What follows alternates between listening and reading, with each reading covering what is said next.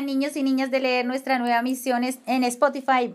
Un saludo muy cordial para todos ustedes, también para papito y mamita. Esta, en esta ocasión tenemos un invitado muy especial. Es nuestro supervisor, Oliver Fernández. Oliver, buenas tardes. Hola. Oliver, tengo entendido que hay algunos niños que nos han hecho solicitudes especiales. ¿Quiénes son ellos? Martín y Juanjo. Para Martín y Juanjo y para todos los niños que nos escuchan, Vamos a leer un cuento bien bonito. Lo hemos elegido con Oliver y lo hemos tomado de un libro que se llama Mi libro encantado. Y el cuento se llama Los dos cangrejos.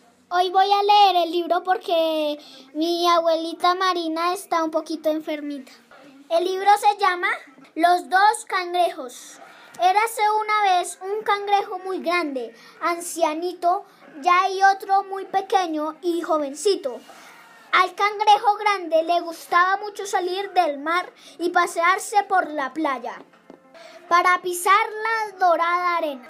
Al verlo, el cangrejo chiquitito también abandonaba el agua salada para ir atrás de él. Resulta pues que el cangrejo anciano y el cangrejito joven formando pareja, se paseaban muchos días por la playa ante la mira ante miradas de las admiración y de envidia también.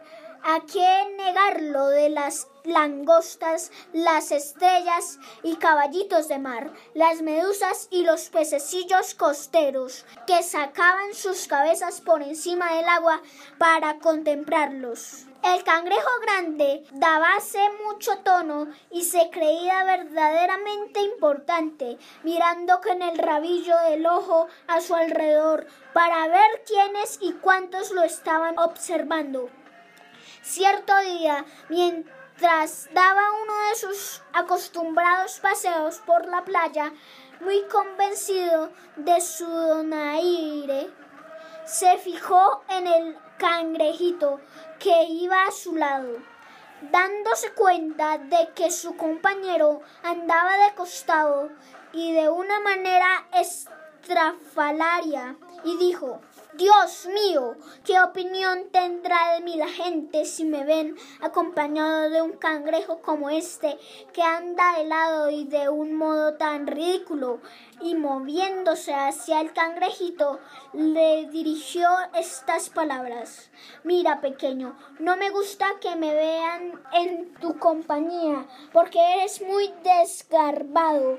No sé por qué no andas derecho, echando el cuerpo hacia adelante, como todo el mundo. Si no te enmiendas, será mejor que te quedes en el agua. El cangrejito se entristeció mucho al oír hablar hacia su amigo, por lo que propuso aprender a caminar derecho. Para conseguirlo, decidió observar cómo andaba el viejo cangrejo e imitarlo. Se quedó rezagado y contempló atentamente a su compañero, pero cuál no sería su sorpresa cuando vio que éste también andaba de costado, con el mismo descargo que hacía poco le reprochara a él. Oh, dijo entonces el cangrejito, pero compañero, si tú también caminas como yo, si quieres que yo ande derecho, lo mejor que puedes hacer es empezar por andar derecho. Oliver, gracias por tu linda lectura. Este cuento es una adaptación de una fábula de Sopo, ¿cierto, Oliver? Sí. Miremos a ver cuál es la lección que nos deja esta fábula, queridos niños. Entonces, por hoy nos despedimos, pero nunca olviden que leer es nuestra nueva misión. Leer es nuestra nueva misión. Hasta luego. Feliz día para todos. Bye.